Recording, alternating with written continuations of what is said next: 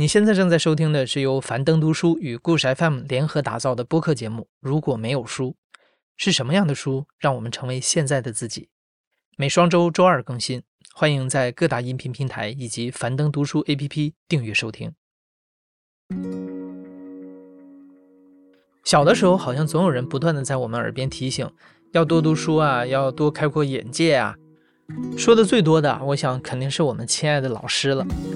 我记得以前每到寒暑假，老师们总会在作业里布置一本经典名著的阅读作业，让我们不仅要读，还要写读后感。这是我学生时代最头疼的假期作业了。晦涩难懂的文字读起来真的是让人昏昏欲睡，深刻隽永的主题又哪是我们这些小孩花上一个月半个月就能理解的呢？所以啊，这个读后感注水量也是相当高的。老师们读到我们精心炮制过的读后感啊，总是会纷纷摇头，苦口婆心地告诉我们。现在不想读，读不懂没关系，但要记住这些书，或许将来有一天我们需要用到它。这个时候我就很好奇，老师像我们这么大的时候就喜欢读书了吗？他们都喜欢什么样子的书呢？又是什么样的书影响了他们的人生，最终让他们变成影响我们的人呢？我是季老师，八零后，是一名高校教师。我是八一年生的，比较早期的那种八零后。我觉得那个时候相对跟现在的那个小孩相比啊，你看现在孩子他是有网络，然后电视剧也比较，电视也内容也比较丰富，嗯，还有就是游戏种类也比较多。那个时候其实相对来说还是少。然后书的话，其实更多的是陪伴性质的，你无聊你就有一个能打发时间的，然后你打发的过程中发觉。挺有意思的，就这么一个概念的。我印象比较深的，家里大人，比如说当时有一个中本的古龙的一个武侠小说，那本书我看了好几年，几乎最后就快能背下来了。应该是那个小李飞刀那本，当时叫《多情剑客无情剑》吧，我记得。然后肯定是不可能都能懂啊，尤其是我刚跟您说那个小说，呃，不，只有中本，它一共是上中下三本，我只有中本，嗯，没头没尾的，然后。但是也能看，可能一直到高中才知道后面发生了什么。季老师在一个闭塞的县级市出生长大，在阅读资源相当匮乏的年代，除了家里偶然出现的几本来历不明的小说，季老师很难读到适合他这个年龄的书。但是在季老师十岁那年，他妈妈随手在工厂图书借阅室里借来的一本书，十分巧合地打开了季老师的阅读之路。让一个更大的世界出现在他的眼前。就是后来我在我在上大学之后，我还找过那个书，我还上一些旧书网上去搜过，就是可能叫外国儿童文学或外国儿童什么小说之类的，我不太确定了，但是搜不到那样的书了。嗯，但是呢，有几个书有有几个故事我是印象比较深刻的。嗯，比如说德国的有一个故事叫。两个小洛特，就是两个小姑娘，然后她们大概是八九岁吧，然后在一次野营的时候遇见了，然后就互相发觉对方是长得和对方长得一模一样，然后呢发现他们是双胞胎，然后一个是父亲带，一个是母亲带，然后他们比较就挺有冒险精神的吧，决定在那个结束之后互相回到对方的家里面，相去了解自己没有见过的父母是什么样的，然后呢最后促进了父母。呃八九年之后又相互理解，生活在一起这样的一个故事，就你会觉得有点像儿冒险。虽然说它不是像那种丛林冒险，但是生活上的一些，呃，你要克服你对未知的一些环境的恐惧啊，或者说不了解这样的，我会觉得挺有意思的。再就有些就是，其实是你作为一个小孩儿，你会想象不到的一些人间疾苦，就是展示给你看。我现在。就就是我非常想找那个故事，但我找不到了。我感觉那个故事的名字应该就叫《小妇人》。就如果它真的叫《小妇人》的话，它就和美国的那个故事名字一样了。就是你在互联网上，你即便是搜印度小说，我也搜不到那个小说了。然后那个呢是讲一个小小孩儿，一个小女孩儿，嗯，她可能是从小在一个类似于嗯阶层比较高的一个就男主。就是以小小男孩视角在家里面生生活，大概在十岁左右或者说不到的时候，嗯，就被嫁出去了。讲了他整个提亲的过程和婚礼操办的过程中的各种细节。通过这个沟通啊，你能反映出来当时那个小女孩的生活状态。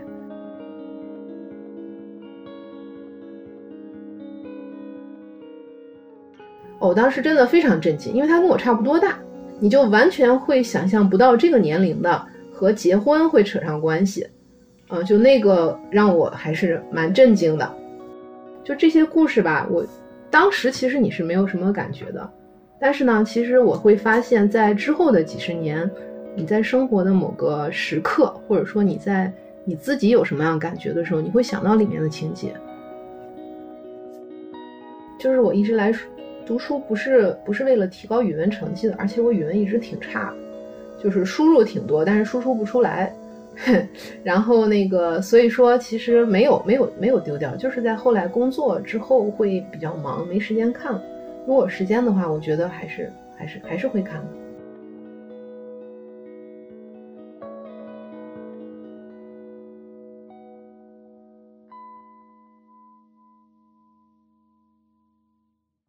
季老师一路读到了博士，后来成了教授微生物的一位大学老师。就像他自己说的，读书在季老师的人生里很少扮演功利的角色，他只是为了喜爱而读，而且来者不拒。季老师在书中感知到的是一个更宽广的世界，它大于自己成长的那个小县城，大于他所能经历的人生的总和。这份包容心给季老师带来了十分佛系的心态，他也把这份游刃有余注入到他自己的职业里。平日里在和学生们交流的过程当中，季老师非常真切地感受到这个年纪的孩子在焦虑什么。但作为一位老师，他想让学生看得更远。我我不太喜欢“好为人师”这个词。嗯，我我是会比较警惕这种。嗯，但是如果具体的事情，比如说我们这件事儿，你哪儿做的应该怎么样，会讲的更多一些。之前也有过，比如说本科生他是对。嗯，他的所处环境或者说人生有点困惑，那也会多讲一些。就是说，如果你愿意听，我觉得我有责任给你讲，或者说我会愿意给你，也不能说所谓教导，就是说我相当于比你呃大个十几岁，你的这些困惑我经历过，我告诉你当时是怎么样的，我只相于作为一个人类分享一下我当时是怎么解决这类问题的。年轻的时候都会这样的。时间长，你就发觉可选的路很少了，因为你现在可选的路还很多，嗯，所以说你会觉得，哎呀，不知道怎么样。其实呢，你就选就好了，时间长就好，你会发觉，哎呀，路已经越来越窄了，只能按这个道路走下去。当我们问到季老师会不会有一本书改变一个人的人生的时候，季老师的回答也非常具有朴素的求证精神。不可能的，但是那个是长期的过程，会有帮助。是一个长期的过程，嗯，不可能说我读完了之后就马上就豁然开朗，或许吧，那那只能祝，那就是太有缘分了。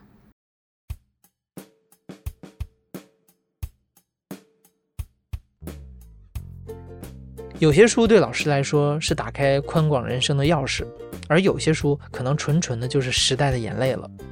如果你认为老师们只读文学名著的话，那下面这个故事可能会颠覆你的想象，因为老师们也有难忘的青春，也有叛逆的少年时代。大家好，我是大梦老师，今年三十三岁，有着六年的教育经验。我是一名语文老师。因为我是八零后，那其实我们家里的条件非常一般。我在十一岁以前，对于读书这件事情基本上没有什么印象了。因为我妈妈工作很忙，她可能也会忘记要给我买书去看，但是我会自然而然的对书这个东西就产生一些崇拜感。比如我小时候每次进到新华书店里面的时候呢，我会看到好多人坐在地上看书，因为那个时候新华书店它是没有座椅的。大家看书的时候都是席地而坐，有时候人多了，暑假的时候坐不下了，所以我那时候觉得哇，大家都在看书，这个事情好神圣啊！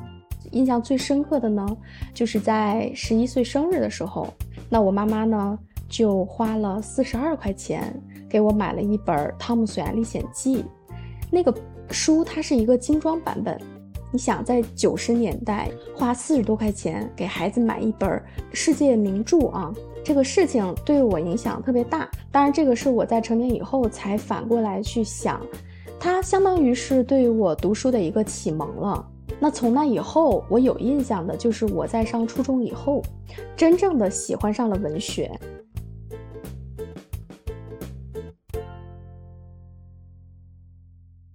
我当时其实，在初二，家庭有一些变化，我的学习成绩就直线下降，但是对于读书的热爱从来没有退减过。包括我不喜欢数学，不喜欢物理，不喜欢化学，那我在课堂上都会偷偷的 拿一本小说，外面是数学书，里面包着小说文学在看。那我过去初中的时候，赶上心理叛逆，又赶上。有点迷失方向了，我会大量的去读我所理解的，我给它起名叫伤害文学。就你读完以后，其实你是会感到伤害，感到感伤，大概就是读郭敬明和韩寒一类了。郭敬明的《梦里花落知多少》这本书籍，它谈的是一个很叛逆的两个女孩子的故事，一个是秦岚，一个是文静。这个名字到现在都印象非常深刻。就即使我可能隔了二十年没有看过了，我依然记得很深刻。那林兰呢？她学习很好，她是一个中规中矩的好小孩啊，乖小孩。文静呢，就是一个我们说的社会女青年的样子，小混混的样子。林兰呢，你会发现她虽然乖乖的学习，像我一样，但是呢，她偶尔也会口出脏话，也会做一些很叛逆的事情。因为初二那一年，我做过一件令我印象非常深刻的事情。这件事情我给后来的学生无数次的讲过，就是在我初二某一天夏天的中午上学的路上，天气很热，我也很烦躁。我骑着我的小单车，骑的时候前面有一个中年妇女挡着我的路了，我觉得她骑得好慢呀。然后在我超过她的时候，同时骂了一句脏话，呃，然后大概意思就是说你怎么骑得这么慢之类的啊，但是有脏字儿。然后这个中年妇女呢，本来在夏日的午后已经想要午睡没睡好，然后很困的样子，结果被我一句给骂醒了。她就在后面奋起直追我，我以为进到学校安全了，结果进到学校以后，这个中年妇女就一直跟着我进去了。那时候我才知道她是我们学校的老师。这个老师他当时喊住我了，他说：“前面那个同学你站住。”然后他说：“你是哪班的？你叫什么名字？”我以为我要完了，但是这个老师他的做法让我现在印象深刻。他只是告诉我以后不要再这样了，这样不好，然后他就走了。所以我就觉得说，我现在做老师了，其实从老师的这个身上，我就能看到怎么去对待学生，不怕他犯错误。从这一件事情当中，我就明白了书里所描绘的那个世界，那个伤痛的世界是不对的。它会导致我做一些错事。从那以后，我就不怎么看郭敬明的文章了，不怎么看他的书了。我觉得这些书啊，真的是因人而异。就有的人他一定不喜欢。那我为什么会吸引？是因为源于我内心可能藏着一只叛逆的野兽。表面上看起来我是一个中规中矩的乖学生，包括我从小到大呢所受的这个教育吧，其实。非常严苛的。那么郭敬明的文学，它就在于，他也是学生的身份，但是他会走入社会，进行一系列我们学生接触不到的活动，比如说去酒吧喝酒，然后跟社会青年混在一起。这个的确是会对在校学生，尤其是从小的乖乖女产生极大的吸引力。它对我们的影响在于，哎，我以前做不到的事情，书里是描绘出来了。它打开了我见识这个世界、见识这个社会的一个新的窗口。初中偶遇老师的那个插曲，让大梦立下了成为教师的志向。在后来的岁月里，依靠阅读带给他的积累，大梦一步一步地完成了自己的梦想，成为了一位语文老师。后来，大梦也成了家，有了孩子，他的精力需要分配给生活中其他更多的事物，读书渐渐成了一件奢侈甚至陌生的事情。现在的生活节奏非常快，包括我也经历了这样的一段时间，是完全读不进书去。当你的心沉静不下来的时候，你拿到手里的这个字全是密密麻麻的外文，即使你能看得懂，但是你看不进去。我有一段时间呢，就是在呃，比现在更年轻的时候哈，那时候就是工作第一位，所有的事情都让位于工作，因为想在年轻的时候努力的去证明自己的人生价值哈，也就是俗话说的挣更多的钱哈。所以有很长一段时间呢，我生活压力非常大，大到什么程度呢？就我白天完成了工作以后，晚上必须闲下来要看综艺节目。综艺节目哈哈一乐能带给我身心的放松，让我减压。但是看综艺节目对自己的成长是没有任何帮助，相当于你今天看完了，明天焦虑压力都还在，而你不知道怎么应对。然后是什么原因又重新回归呢？其实就是源于听书。我觉得听书是特别好的方式，包括我现在就会给学生们去建议，利用你的碎片化时间多听书，让你的耳朵不要闲下来。我们平常碎片化时间真的很多，我没有统计过，但是这一天下来，我基本上利用碎片化时间能听五本书左右。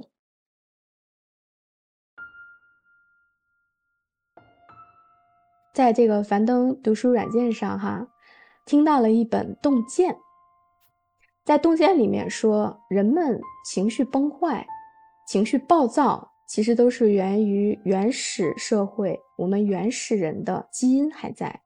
所以，每一次你想要发怒、想要暴躁的时候，你都可以想到，我现在是一个原始人，我还没有文明，还没有开化。它对我最大的影响是什么呢？因为我本身脾气都不是特别好，我原来开车的时候有点怒路症，就是我开车的时候，如果别人从旁边抹了我，我就会有竞争意识，我就马上要去抹他，超过他。但是我读了洞见以后，我真的对开车这件事情发生了特别大变化，即使别人在后面狂摁喇叭催我，或者他抹我，或者他超过我，哪怕他谩骂我，我都不在意了。就读书听书啊，听书对我有这么大的改变。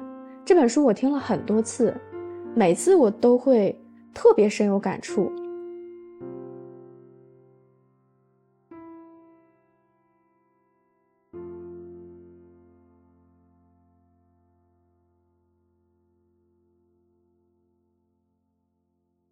今天的最后一个故事非常特别，因为改变这位老师生活的并不是什么世界名著。而是一本工具书。我是高老师，嗯，一名七零后的小学语文老师。我是八九年，然后应该有三十三年，三十三年教龄。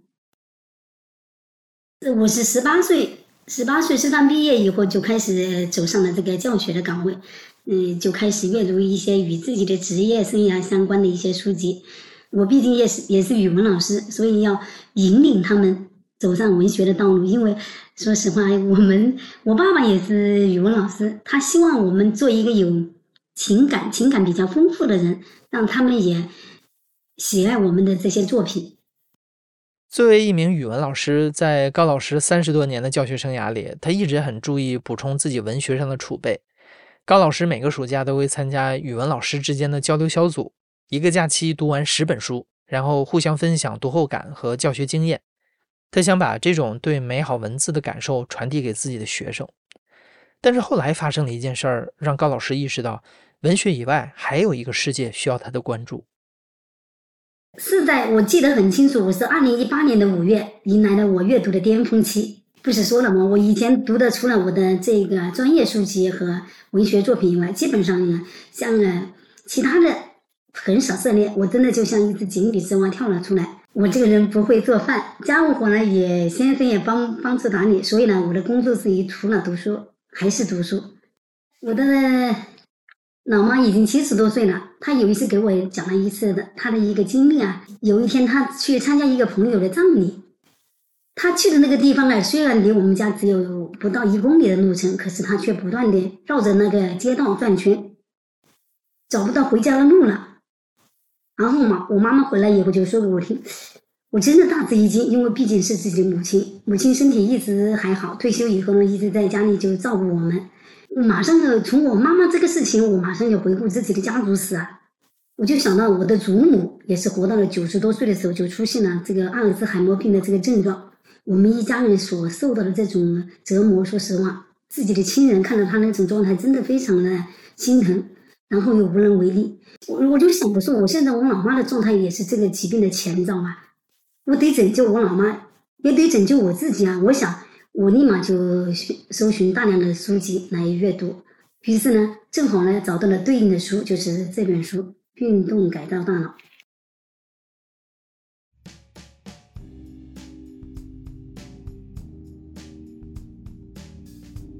运动改造大脑是由哈佛大学临床医学的副教授约翰·瑞迪所撰写的一本超级畅销书。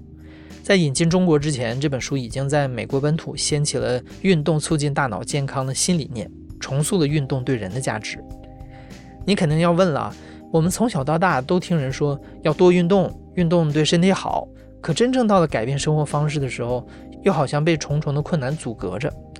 那怎么一本书就有了这么大的魔力，能让你身体力行起来呢？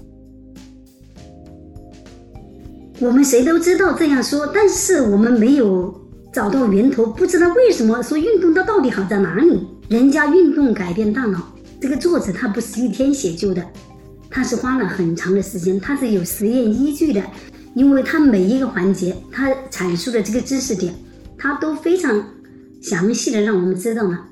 它是怎样改善我们的、改变我们的大脑的？真的会让我帮助我妈妈改变她的状态，然后呢，我也有信心改变我自己自身的这些状态。人家都说二十一天养成一个好习惯，我就陪着我爸妈妈，毕竟我是个年轻人，是吧？就让我爸妈妈一起运动嘛，因为他们充分的了解了这个运动的好处了以后，从那时候一直到现在，无论严寒酷暑，他们的运动从没间断过。所以呢，像我妈妈。我前面讲述的那个状态，我妈妈就基本上就缓就缓解了，身体状况的改善真的是显而易见。高老师自己说起来都觉得很不可思议，他从一个爱伏案读书的语文老师，摇身一变成了运动达人，不仅热衷于跑步，他还打乒乓球、打网球。在看到自己和家人身上的变化以后，高老师重新审视了生活的意义，并带动自己身边的朋友、学生一起运动。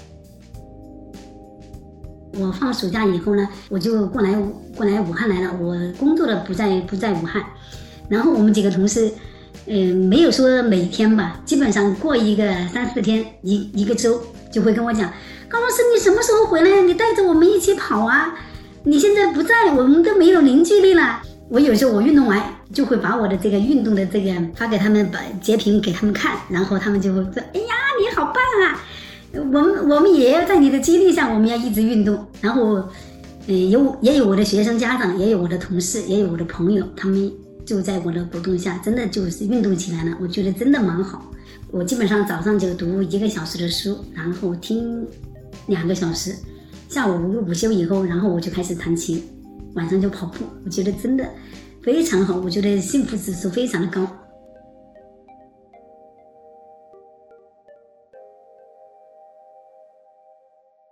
我还改变我的学生，你比方说这个前半部分，他就讲有一个学校，他有那个准备型体育课嘛，对不对？然后我正好负责我们学校的教研工作，教研我就当时我就给我们学校的校长给他建议，我说要不我们学校也准备这个准备性的体育课，让我们的孩子们也动起来，每天上课之前有一些的准备型的体育课，然后为学习做准备的，因为。我们运动以后，大脑就会兴奋嘛。高老师是那种我们记忆当中非常典型的好老师，他获得的任何知识、习惯，最终都想反哺给自己的学生。比如高老师在樊登读书 APP 上了解了有效记笔记的方法，他会花时间介绍给学生；看到网上介绍先进的环保理念，他也会教学生带着环保袋去逛超市。我刚才和你分享的就是说，我自己是怎样改善我自己，然后我自己的教学过程中，我是怎样让把我自己阅读得到的一些知识，哎，潜移默化的传递给我的学生。嗯，比方说学习方法呀，学习知识啊，我们为人呐、处事啊，这些都可以。而且我还做了，我会把我自己阅读到的一些比较有影响的书籍，还分享给我的学生家长。你比方说，我这段时间，我特别。感动的是读了樊登老师的他介绍推荐的那本《父母的语言》，双减政策实施以后啊，家长都非常的焦虑，他们又看到这个国家政策以后，他们又又不知道怎么去应对。你看自己要陪伴孩子吧，又要工作，所以呢，他们焦虑，他们就会把这些焦虑传递给我们，传递给我们的孩子们。所以呢，我就在很多的时候，我只要嗯阅读了，觉得这些书对我们家长有帮助，我就会推荐给他们。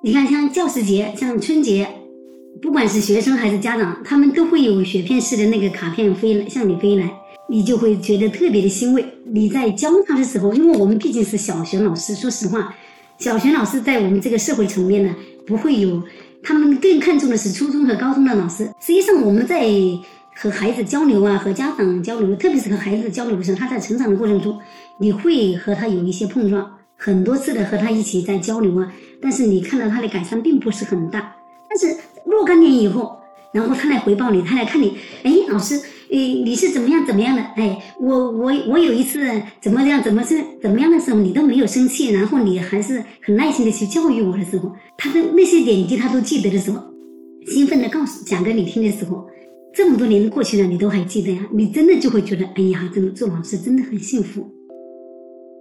我就是一直就是用这句话来激励我，真的就是无悔我的教育事业。我真的就是有教育情怀，我喜欢教书。我我每次就是走进教室，看到教室里面，呃，几十双眼睛，我就心里这么想：我说，这每一双眼睛里面呢，就是饱含着每一个家庭的，就是渴望。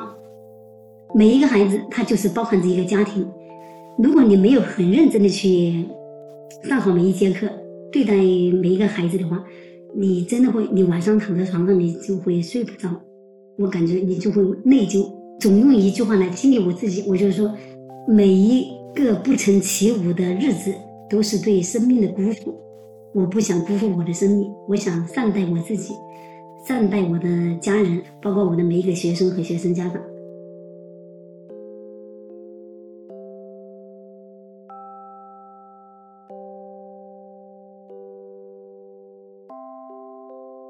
这个周六既是教师节，也是中秋佳节。如果你还有老师们的联系方式，别忘了祝他们节日快乐。如果没有的话，找本他们当年推荐你读的书再试一次，也许这一次你会想由衷的感谢他。你现在正在收听的是由樊登读书和故事 FM 联合出品的播客节目。如果没有书，我是主播艾哲。本期节目由大本制作，声音设计桑泉，策划木源野捕，项目统筹 Line 叶。项目执行小卡，项目监制泰勒。现在打开樊登读书 APP，搜索“书有故事”，即可领取七天 VIP 听书卡，畅听樊登精讲书籍。感谢你的收听，咱们下期再见。